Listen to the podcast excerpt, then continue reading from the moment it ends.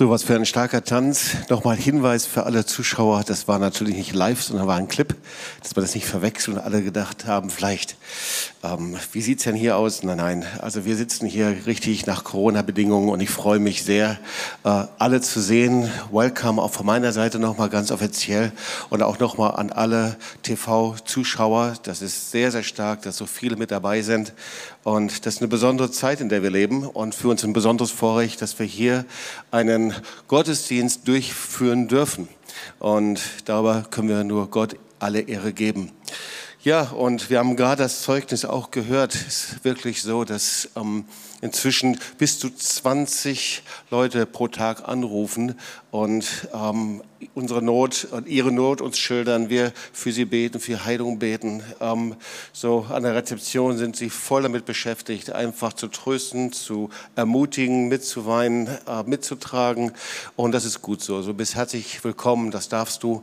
Und das ist auch eine Frucht aus unserer neunten Stunde äh, der Sendung, die wir jetzt Montag, äh, Mittags, Mittwochs und Freitags durchführen.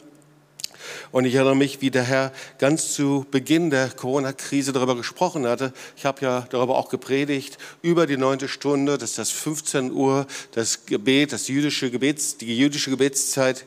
Und ähm, der Herr sprach darüber, ähm, dass wir für Deutschland und die Nation beten sollten. Und seitdem haben wir hunderte, ich weiß nicht wie viele, aber viele, viele Zuschriften und haben viele Heilungen auch erlebt und haben das Vorrecht, mit unserer 24-Stunden-Kette äh, rund um die Uhr wirklich für die Anliegen zu beten. Und wir sind äh, gerne dazu bereit und ja, das wird in Anspruch genommen. Und wir erleben richtig Wunder.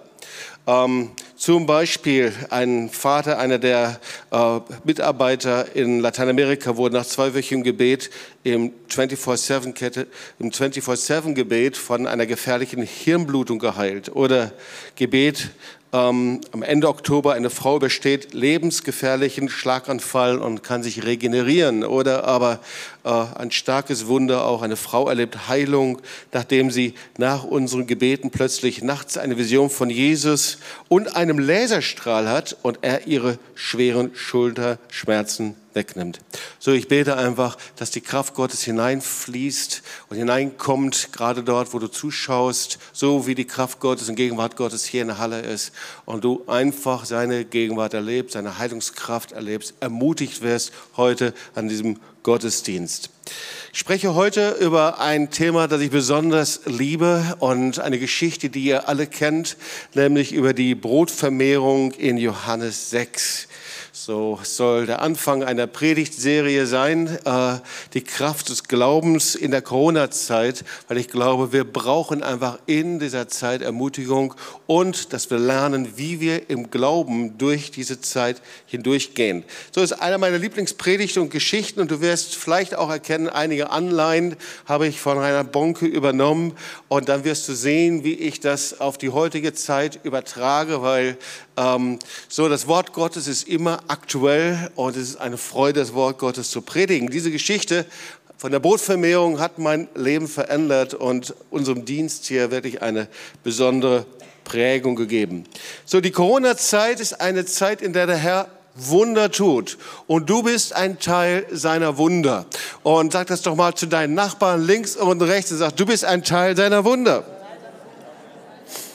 Und die Corona-Zeit ist genauso eine Zeit, in der der Herr fünf Brote und zwei Fische und ich setze dafür mal etwas Neueres ein, und zwar jede Art von Einschränkung ebenso vermehren will, damit alle, die hungrig sind, satt werden können. Also es ist auch eine Predigt, die etwas mit der Einschränkung zu tun hat, die wir ja alle erleben. Ja, wir tragen eine Maske, Einschränkung von dem, was wir tun können, tun dürfen. Ähm, und diese Einschränkung hat Auswirkungen auf unser Leben. Ich möchte mal den Predigtext gerade jetzt lesen, Johannes 6, 5 bis 11 und da dann einige Teile nochmal herausnehmen. Als Jesus seinen Blick hob, sah er eine große Menschenmenge auf der Suche nach ihm die Berge heraufkommen. Er wandte sich an Philippus und fragte, Philippus, wo können wir so viel Brot kaufen, dass all diese Menschen zu essen bekommen? Er stellte Philippus jedoch nur auf die Probe, denn er wusste schon, was er tun würde. Philippus antwortete, es würde ein kleines Vermögen kosten, sie mit Nahrung zu versorgen. Ein anderer Jünger, Andreas, der Bruder von Simon Petrus, meldete sich zu Wort, hier ist ein kleiner Junge mit fünf Gerstenbrot und zwei Fischen. Doch was nützt uns das bei so vielen Menschen? Sagt den Leuten, sie sollen sich hinsetzen, befahl Jesus. Da ließen sich alle, allein die Männer zählten schon 5000, auf dem Gras bewachsenen Hängen nieder. Da nahm Jesus die Brote, dankte Gott und reichte sie den Menschen, wie viel sie auch wollten.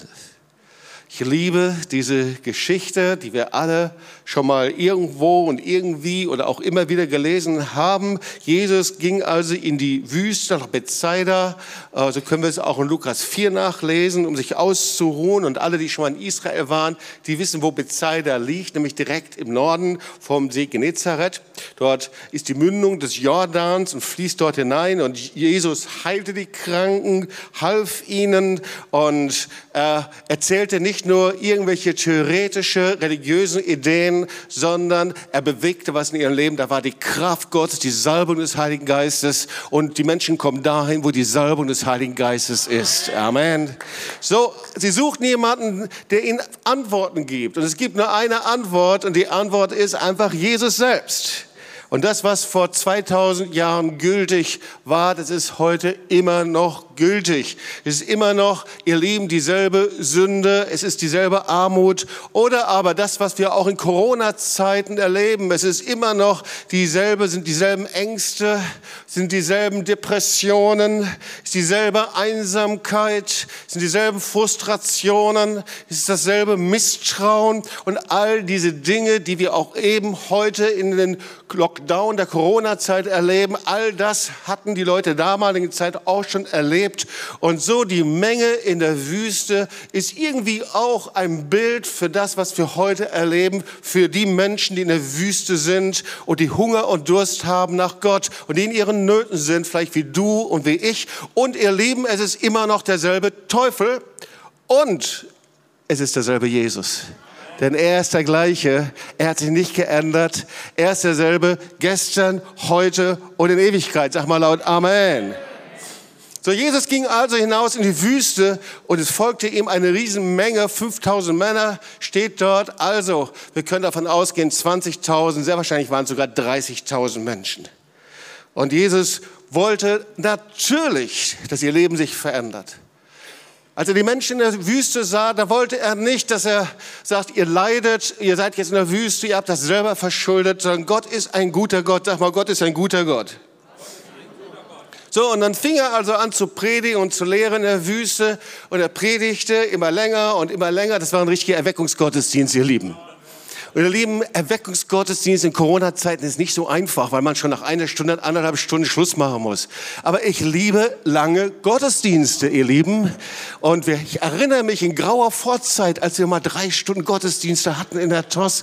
Naja, gut, manche sind ganz glücklich, dass es kürzer ist. Aber die Zeit des Heiligen Geistes und des Wirken Gottes, hier war das ein richtiger Erweckungsgottesdienst. Und der ging eine Stunde, zwei Stunden. Es ging noch länger und noch länger bis abends uns und die Menschen wurden durch die Botschaft berührt und Jesus predigte irgendwann immer länger, bis der Magen anfing zu knurren und ja, die waren aber in der Einöde. Da waren 20.000, 30.000 Menschen.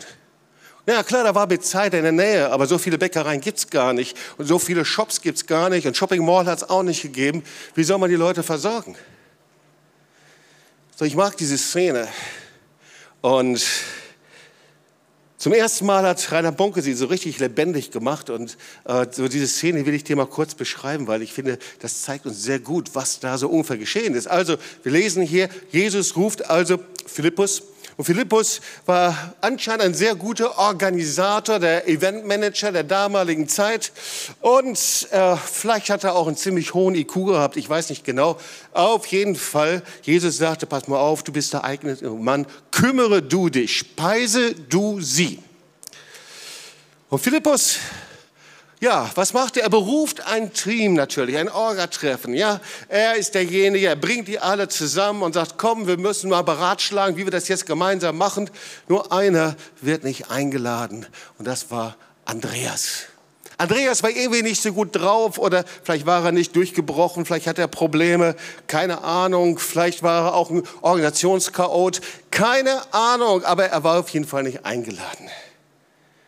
Und dann ist also Philippus mit diesem Komitee zusammen und sie unterhalten sich, überlegen, was sie machen sollen. Und Philippus sagt, Jesus hat uns gesagt, wir sollen jetzt die Speisung organisieren. Wisst ihr was?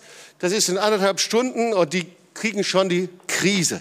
Und einer sagt, Philippus, weißt du eigentlich, wie viel Geld haben wir denn in der Kasse? Und dann sagt der Philippus, ja, das ist schon ein bisschen ein Problem, eigentlich überhaupt gar nichts. Wir haben kein Budget. Und das ist schon problematisch. Ja? Und dann sagt jemand anders, warum sollen wir denn ähm, den Versuch machen, überhaupt was zusammenzubringen? Wir brauchen mindestens 8000 Euro. Das ist unmöglich, das schaffen wir nicht. Und jemand anders, der auch gut organisiert war, der kannte sich wohl in der Gegend aus, der sagte, ähm, ja, also da gibt es auch keine Bäckerei in der Nähe. Keine Bäckerei, die so viel Brot backen kann für 20.000, 30.000 Leute, das ist unmöglich. Wir schaffen das nicht. Und Philippus sagt, okay, das müssen wir festhalten. Ähm, das ist nicht auf meinem Mist gewachsen, das sagt ihr ja alles. Und deswegen, wir brauchen Protokoll, bitte schreibt es mal ein Protokoll rein einfach. Ja, wenn Sie auch heute ja die meiste der Protokolle. Dann irgendjemand anders kam noch eine andere Idee und er sagte folgendes, also gut, selbst wenn wir Brot hätten, ähm, wir haben keine Gabel, keine Messer, wir haben keine Decken, wir haben keine Heidi, wir haben niemanden. Also von daher, wie können wir denn da weitermachen? Das ist unmöglich. Und der Letzte, der hatte dann noch eine gute Idee, der sagte, weißt du was, äh, es ist einfach auch zu spät. Also in anderthalb Stunden, wer kann da was organisieren? Wir brauchen einfach noch mehr Zeit. Und er kam auf die ideale Idee. Hör mal, um das richtig gut zu machen, brauchen wir genügend Zeit. Lass uns das Essen einfach auf nächste Woche oder noch besser auf übernächste Woche verlegen. Dann können wir das richtig gut organisieren und alles so vorbereiten. Und Philippus sagt, ja, das stimmt. Das ist eine gute Idee. Komm, das bringen wir jetzt mal zu Jesus, das schreiben wir auf. Also Philippus war gerade auf dem Weg zu Jesus, um ihn zu überzeugen, dass es vielleicht viel besser wäre, dieses große Essen, das ist ja schon eine verrückte Idee, oder? In anderthalb Stunden Essen für 30.000 Leute, 20.000. Auf jeden Fall dieses große Essen vielleicht nach hinten zu schieben. Und gerade als er zu Jesus kam, da sah er Andreas an. Wie Andreas ankam und er hatte fünf Brote und zwei Fische. Wie Andreas sie zu Jesus brachte. Und Philippus blieb der Mund offen stehen. Andreas, was machst du hier? Glaubst du wirklich, dass du damit 20.000 Menschen ernähren kannst? Also ich wusste ja schon immer, dass du so ein bisschen nicht gut drauf bist und dein IQ ist auch nicht so hoch. Aber dass du so viele Probleme hast, das war mir nicht klar. Andreas, wir haben beraten und herausgefunden, dass es unmöglich ist, so viele zu ernähren. Wir schaffen das einfach nicht. Das geht nicht. Das ist unmöglich. So standen also beide vor Jesus. Und Andreas fing sofort an zu sprechen. Und er sagte, Jesus, du hast uns den Auftrag gegeben, so viele zu speisen. Ich glaube, dass es durch ein Wunder geschieht. Ich fand fünf Brote und zwei Fische. Hier sind sie. Und Philippus fand noch nicht einmal die Gelegenheit, sein Protokoll aus der Klarsichthülle herauszunehmen. Da antwortet Jesus schon, weil Jesus war auf der Seite von Andreas. Er nahm die fünf Brote, zwei Fische. Vom Andreas segnete sie und das Wunder geschah. Das Wunder der Vermehrung und das Wunder der Speisung in der Wüste, bis die Menge satt war. Zwölf Körbe blieben übrig. Ihr Lieben, was ist der Unterschied zwischen Philippus und Andreas? So, waren beide Jünger Jesu. Sie waren beide in gleicher Situation, waren am gleichen Ort, waren zur gleichen Zeit. Aber während Philippus nicht weitergekommen ist, und stehen blieb und nicht helfen konnte, war Andreas erfolgreich. Während Philippus wie in einem Lockdown, und so nenne ich das, gefangen war, und ich bin davon überzeugt, dass wir gerade als Gemeinde und als Christen auch so ein inneres Lockdown erleben, ein Lockdown unseres Glaubens, erlebte Andreas inmitten der Einschränkungen Wunder Gottes. Und ihr Lieben, so ist das. Viele Philippus dieser Zeit sind in dieser Corona-Zeit in ihrem Lockdown des Glaubens gefangen, wie in einem Gefängnis. Und sie sagen, da ist nichts mehr möglich. Unsere Gemeinde hat geschlossen, Gottesdienste haben geschlossen, nichts mehr möglich. Unsere Zellgruppe funktioniert nicht mehr, wir dürfen niemand mehr treffen. Das geht alles nicht mehr. Gemeindebau ist nicht mehr möglich. Es ist nicht möglich. Unsere Existenzen sind gefährdet. Wir haben kein Geld, keine Kraft. Wir haben schlechte Erfahrungen. Die Umstände sind so schwierig, nicht möglich. Nachts müsst du wissen, wache ich auf und habe Angst. Ich habe Angst, Schweiß vor das, was kommt. Jedes Mal, wenn mir jemand ohne Maske entgegenkommt, da kriege ich innere und kriege ich Schweißperlen auf meine, auf meine Stirn. Aber Gott hält Ausschau und sucht nach Andreas des 21. Jahrhunderts. Weißt du, Jesus lebt. Und er ist immer noch derselbe und will immer noch Wunder tun. Wer das glaubt, sag mal laut Amen. Und die Frage ist, zu welcher Schule gehören wir? Also die Philippus-Schule, die sagt, ich schaffe das nicht. Das ist unmöglich. Die Umstände, Lockdown, das ist so schwierig. Ich bin gefangen in meinen Umständen. Ich kann keine Frucht bringen. Ich bin in der Wüste. Aber Andreas sagt, er kann es tun.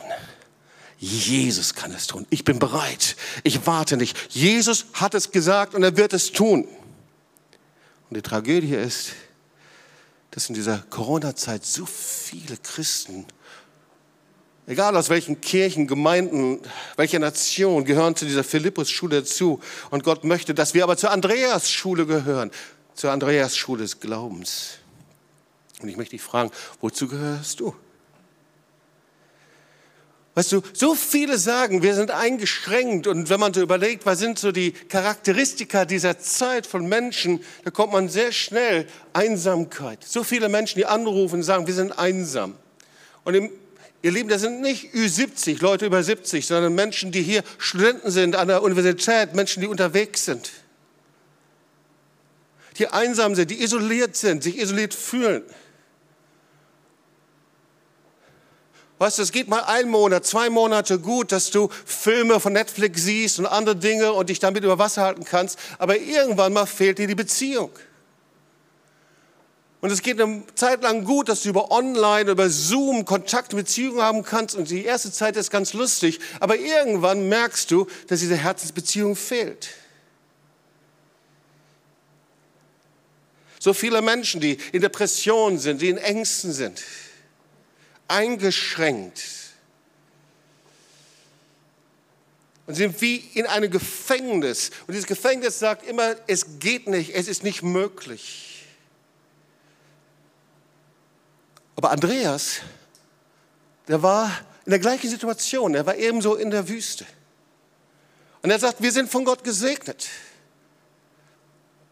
Ich erwarte, dass in dieser Zeit der Einschränkung Gott Wunder tun kann. Philippus hatte die Mentalität, dass er das Unmögliche nicht tun kann. Aber Jesus hatte doch darüber gesprochen. Er hatte doch den Befehl zu Speisen gegeben. Er hat doch sein Wort gesagt. Weißt du, das Wort Gottes sagt, Himmel und Erde werden vergehen, aber meine Worte werden nicht vergehen. Jesus ist der Schöpfer. Er ist der Schöpfer des Himmels und der Erde. Er spricht ein Wort und es geschieht, ihr Lieben. Aber Philippus ging nur den Weg seiner eigenen Logik. Und so sind wir doch auch, oder? Und eigentlich, ohne dass er es wollte, leugnete er die Kraft Jesu. Seine Gedanken waren voller Unmöglichkeit. Kein Geld, keine Kraft, alles spricht dagegen. Die Türen sind verschlossen. Es funktioniert nicht. Die Umstände sprechen dagegen. Aber im Gegensatz dazu hatte Andreas ständig die Möglichkeit vor Augen. Es ist möglich, die Leute zu ernähren. Es ist möglich, einen Durchbruch zu haben. Es ist möglich, in dieser Zeit von Einschränkungen, dass Menschen zu Jesus kommen. Es ist möglich, dass die Kraft Gottes sich bewegt. Es ist möglich, dass der Heilige Geist seine Macht tut. Es ist möglich, dass Dämonen zerbrechen und Ketten zerbrechen über eine Nation. Es ist möglich, dass Gott ein Wort spricht und die Corona-Krise bekommt ein Ende. Es ist möglich. Weil Gott tut Dinge. Das war die Mentalität vom Andreas. Und natürlich, die Wüste war sehr schwierig. Und irgendwie war es zu spät, die Leute zu ernähren. Aber Jesus hatte den Auftrag gegeben, weil er der Schöpfer ist. Wenn sein Wort da ist, passiert alles. Wenn wir sein Wort haben, ihr Liebe, ist alles möglich. Also wir sehen die unterschiedliche Mentalität zwischen Philippus und Andreas. Und die Frage ist, was für Mensch bist du? Was für Mensch bist du dort, wo du gerade bist und zuschaust? Bist du jemand in dem Lockdown deines Glaubens gefangen? Oder jemand, der sagt, nein, ich kann's, weil Jesus es gesagt hat und mich gefragt hat. Es gibt ein anderes Beispiel, das passt da sehr gut hinein. Das ist die Geschichte von den Kundschaftern in 4. Mose 13. Da waren also zwölf Kundschafter, werden von Moses ausgesendet. Und auch hier, sie gehen gemeinsam durch die Wüste, sie erleben gemeinsam, wie sie durch das äh, Rote Meer gehen, wie das geteilt wird. Sie erleben die gleichen Wunder Gottes. Sie erkunden das gleiche Land, sie haben den gleichen Auftrag in dem, und sie sollen hineingehen in das Land, in dem Milch und Honig fließt. Erkundet es. Und zehn von den Kundschaftern, sie hatten das Unmöglichkeitsdenken. Sie begrenzen Gott mit ihrer eigenen Logik, begrenzen ihn mit ihrem Kopfkino, ja, ihrer Vorstellung, was alles nicht funktioniert und was nicht geht, mit ihren eigenen Gedanken. Wir können nachlesen, sie fühlten sich wie die Grashüpfer. Vers 33, wir kamen uns neben ihnen wie Heuschrecken vor. Und in ihren Augen waren wir das auch. Da waren in ihrem Gedanken die Berge zu hoch, die Einschränkungen waren zu schwer, die Täler waren zu tief, das Toilettenpapier zu wenig, die Masken zu hinderlich und die Riesen zu groß. Alles zu groß, zu schwer, zu schwierig. Das ist die Mentalität. Von den Kundschaftern in denen das Unmöglichkeitsdenken war. Und Josua und Kaleb, wir wissen, dass sie anders waren. Sie hatten das Möglichkeitsdenken. Und natürlich, ja, da gab es hohe Berge, hohe, tiefe Täler. Die Probleme waren riesig groß, hatte sich nicht geändert. Aber unser Gott ist größer als die höchste Mauer. Amen und er ist größer als alle Riesen, die ihm entgegenstehen. Unser Gott ist ein großer Gott. Amen. Komm, lass uns ihm mal einen Applaus geben und ihn ehren.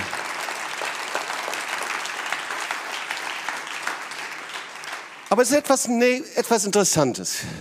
Weil die Kundschafter kamen zurück und das ganze Volk Israel hörten ihnen zu. Und merkwürdigerweise ist es so, dass Menschen immer tendieren, eher das Negative zu hören als das Positive. Komisch, oder? Da war also beides, das Positive und das Negative, aber du kannst 100 positive Berichte hören, aber du hörst eines Negatives und das hakt sofort wie ein Widerhaken im Herzen. Das ist, weil wir getrennt sind von Gott und das ist ein Teil unserer gefallenen Natur, dass wir das Negative annehmen, anstatt das Positive. Und Gott gefällt das nicht. Und so gaben sie also den Bericht weiter. Das Volk Israel fängt an zu rebellieren und sie werfen Steine auf Josua und Kaleb. 4. Mose 15, Vers 10 steht das. Und da steht, doch da erschien allen Israeliten die Herrlichkeit am Zelt Gottes. Und der Herr sprach zu Mose, wie lange wird mich dieses Volk noch verachten?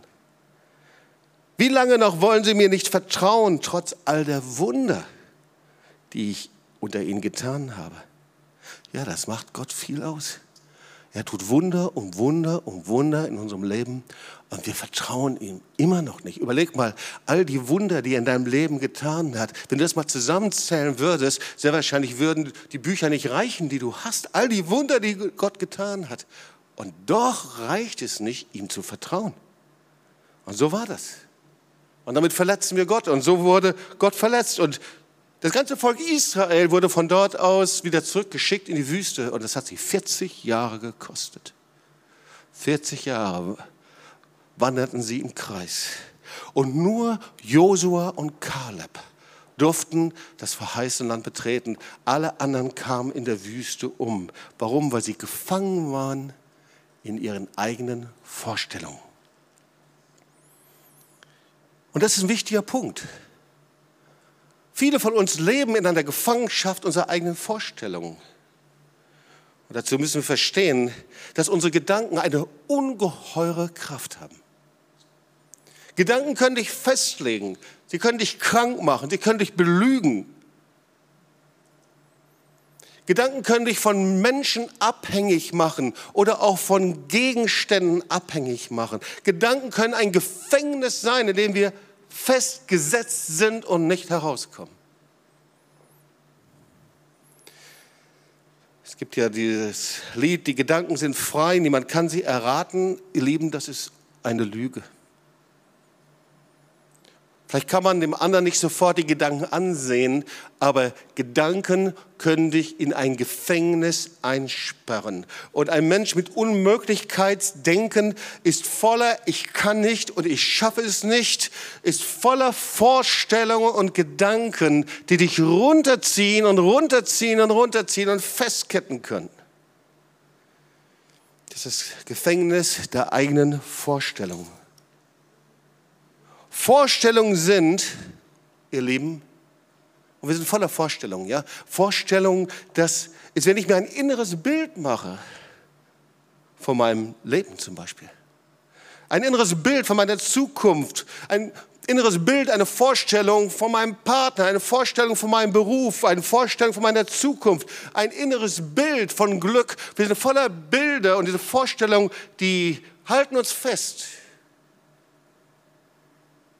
gibt genauso auch Vorstellungen von den nächsten Monaten. Was passiert jetzt im November, Dezember, in der Winterzeit? Vorstellungen von endzeitlichen Vorstellungen, religiöse Vorstellungen, die uns festhalten.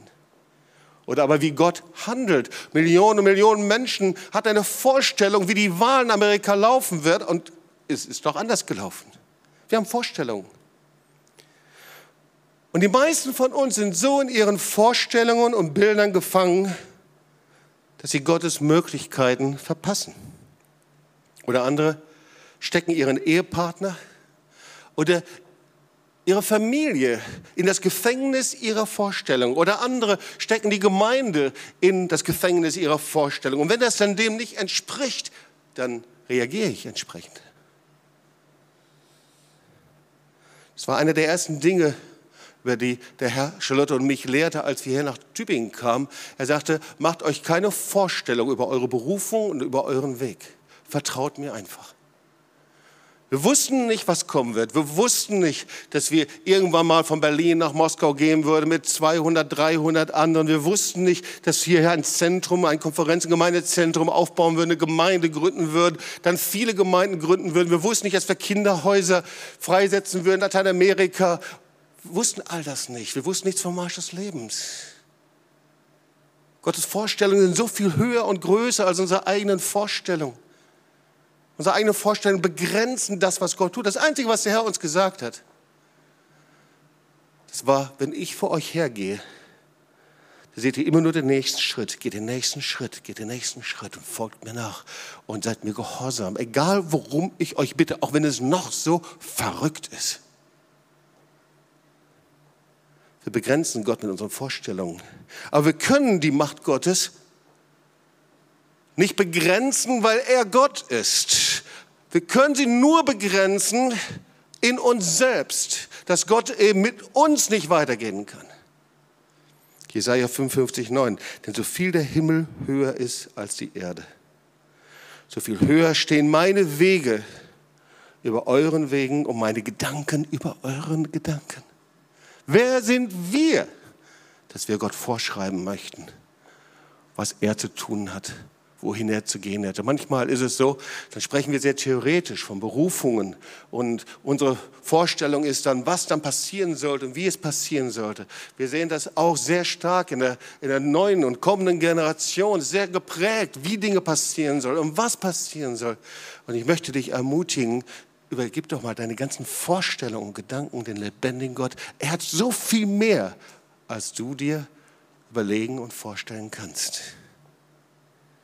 Lass uns doch unsere Erwägungen vor dem Kreuz Jesu aufgeben und niederlegen und empfangen das Wort Gottes. Erneuere deinen Gedanken, deinen Sinn, begann, bedingen, fang an, das zu denken, was Gott möglich ist.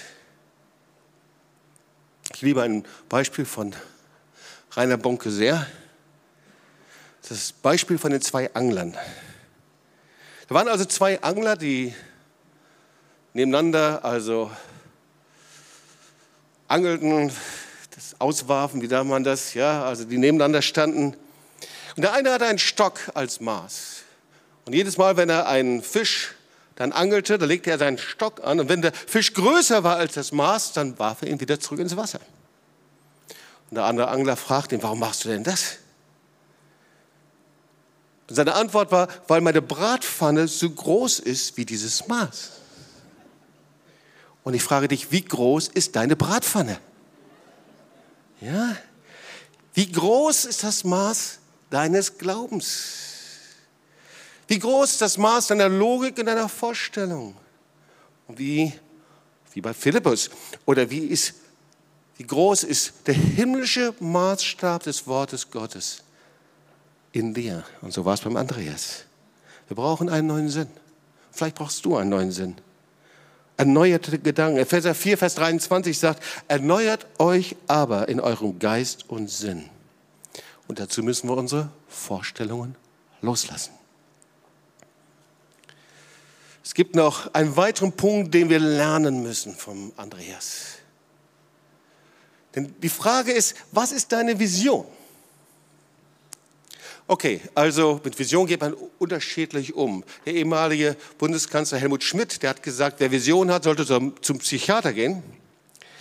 Ähm, aber die Bibel sagt was völlig anderes. Die Bibel sagt, ohne Vision geht ein Volk zugrunde. Wer glaubt, dass das Wort Gottes wahr ist? Amen. So, Philippus hatte keine Träume und Visionen. Er sah so viele Menschen. 20.000. Und viele Menschen versuchen in der Zeit der Krise, auch des Lockdowns oder was es auch immer ist, ihren Alltag bestmöglich zu schützen, weil ihre Vision ist auf ihr Wohlergehen begrenzt. Ja? Also dass es nicht an mein Geld geht, dass es nicht an meine Familie geht, dass es nicht an den äußeren Belangen ist, das Wohlergehen. Das hat eine Berechtigung, aber es ist zu wenig. Vielleicht kennen einige von euch den Film über den Untergang der Titanic. Und ganz zum Schluss da war eine Band, das Schiff, das war schon in der Schräglage und ging unter. Und diese Band, sie fing an zu spielen, sie spielten und sie spielten, damit die Menschen sich ablenken konnten. In Katastrophen und Krisen tun Menschen oft so, als ob sie normal Karriere machen können. Da geht es um Geld verdienen, Alltag gestalten, wie sie am besten die Dinge machen können. Aber eigentlich sind sie wie Philippus, ohne Vision Gottes. Aber Andreas, der trug den Traum Gottes und die Vision in sich. Weißt du, Andreas träumte in der Wüste, also in der Zeit der Einschränkung, der Insolvenzen, in der Zeit der Nöte, der Ängste, Depression. Er träumte davon, so viele Menschen wie möglich zu ernähren. Und so ist die Frage, was ist Gottes Traum in dir? Weil so wie der Traum Gottes, die Vision Gottes in dir ist, so wird die Zukunft sein. Bei einer Corona-Vision wirst du eine Corona Zukunft haben. Aber bei Gottes Vision wirst du vor dir sehen, wie deine fünf Brote und die zwei Fische durch das Wunder Gottes vermehrt werden und mehr wird und mehr wird und mehr wird, wie du das wenige, das du hast, einsetzt im Glauben. Und Gott es nimmt und vervielfältigt und multipliziert. Bei Gottes Vision siehst du, wie Menschen in der Corona-Wüste durch sein Wort ernährt, getröstet werden, wie sie dem lebendigen Gott begegnen. Und vielleicht bist du selber mit dabei wie sie geheilt werden. Bei Gottes Vision siehst du, wie überall in der Stadt, im Land, Universität, Häuser der Brotvermehrung entstehen, in denen das Wort Gottes ausgeteilt wird, in dem Gebet geschieht, in dem für Menschen gebetet werden, in dem Zeichen und Wunder passieren. Bei Gottes Vision siehst du, wie aus Mangel und Einschränkung, wie in der Wüste, durch die Kraft des Glaubens Wunder Gottes passieren. So einer Vision Gottes ist das Werk hier entstanden. Sind so hier Konferenzen und Gottesdiensthalle entstanden, sind so Dienste entstanden in Lateinamerika. Und worüber man nicht so oft spricht, vor 25 Jahren entstand ein speziellen Dienst an Armen, Menschen, die versorgt werden in der Kronenstraße seit 25 Jahren. Menschen, die versorgt werden, denen gedient wird. Das ist eine kleine Sache, aber doch etwas ganz Großes, was Gottes Herz berührt. Das ist der Anfang von dem, was Gott tun will. Manchmal schauen wir zurück und denken, was kann denn jetzt noch passieren? Wir sind erst am Anfang. Es ist die Zeit, in der Gott 10.000, ich bin davon überzeugt, 100.000 Menschen mit dem Wort Gottes ernähren, erreichen wird. Ich bin überzeugt, es ist die Zeit. Da hatte Philippus keine Träume und wo Logik und Verstand und unsere Vorstellung nicht mehr weiterkommen. Aber es ist die Zeit, in der wir wie Andreas Träume und Visionen haben. Und ich glaube, er stellte sich diese 20.000 Leute vor. Ich finde, die Zahl, die passt ganz gut zu der Infektionsrate gerade in dieser Zeit in Deutschland. Er stellte sich das vor.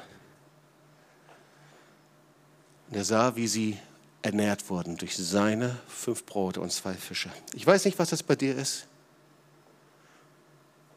Ich weiß nicht, was deine fünf Brote und zwei Fische sind. Aber jeder von uns hat etwas in der Zeit der Einschränkung. Ganz gleich, ob wir alle und nicht nur hier in Deutschland weltweit hinter Masken gerade versteckt sind, eingesperrt in einem Lockdown, Möglichkeiten nicht gibt, die es vorher gegeben hat. Es ist die Zeit von Gottes Möglichkeiten, Gottes Wunder. Und das ist die Zeit nicht für einige, sondern für dich. Du bist gefragt. Ich, jeder Einzelne. Der Herr sagt, ihr seid das Licht der Welt. Mach dich auf und werde Licht. Ich sende dich als Salz der Erde, als Licht der Welt. Wenn wir jetzt nicht Licht sind, ihr Lieben, wann sind wir es denn dann? Aber der fragt dich, ob du die Andreas-Mentalität hinter dir lässt. Ob wir bereit sind, herauszutreten aus dem Unmöglichkeitsdenken und hineinzutreten in die Vision und in den Auftrag von Andreas. Menschen zu ernähren, sie zu segnen mit dem Wort Gottes in Zeiten der Krise. Komm, lass uns aufstehen und wir wollen zusammen beten.